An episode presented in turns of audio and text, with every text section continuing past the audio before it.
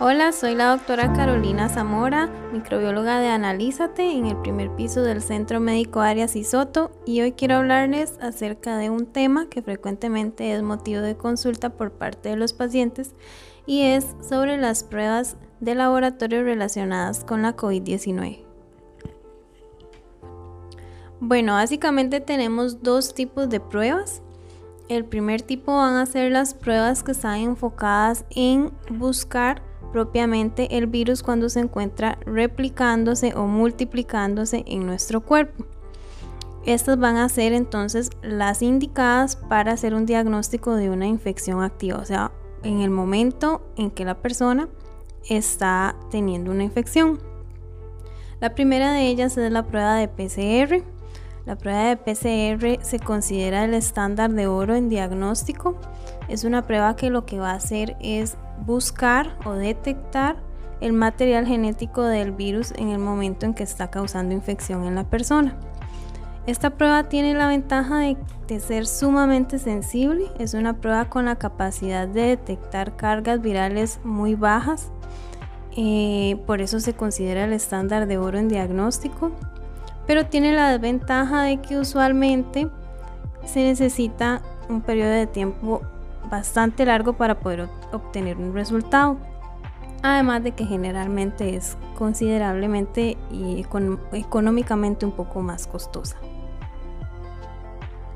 La otra prueba que podemos utilizar para hacer un diagnóstico es la prueba de antígeno. La prueba de antígeno lo que va a hacer es detectar una proteína que se encuentra presente en la envoltura o la membrana que envuelve el material genético del virus esta prueba tiene la ventaja de ser bastante más rápida, es menos costosa, pero tiene la desventaja de que tiene un poquitito más de falso negativo, principalmente cuando se realiza la prueba en momentos en que la persona ya tiene muchos días de síntomas. Esta prueba es ideal realizarla en los primeros cinco días de síntomas y así minimizamos la probabilidad de obtener un falso negativo.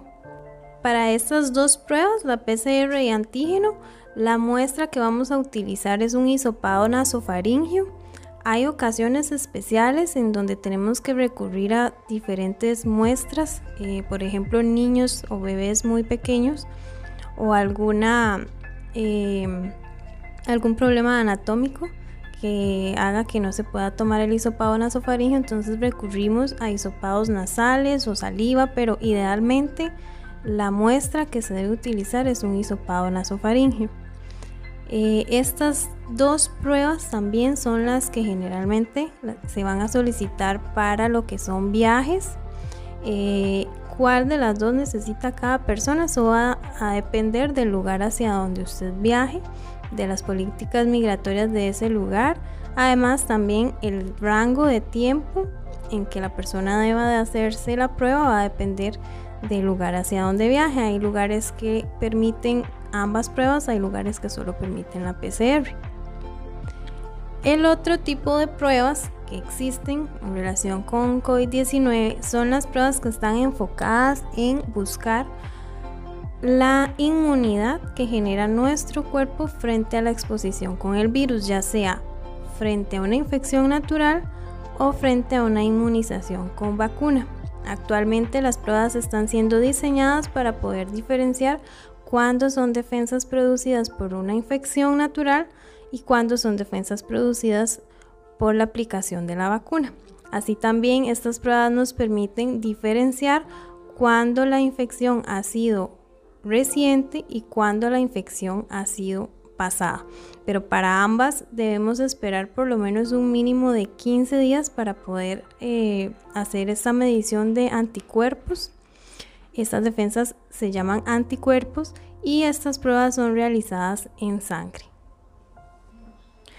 Como pueden observar, son varias las pruebas de laboratorio relacionadas con COVID-19. La prueba que usted deba realizarse va a depender de lo que necesite usted en ese momento. Entonces, cualquier consulta que tengan, con mucho gusto, en el primer piso del Centro Médico Arias y Soto, les ayudamos.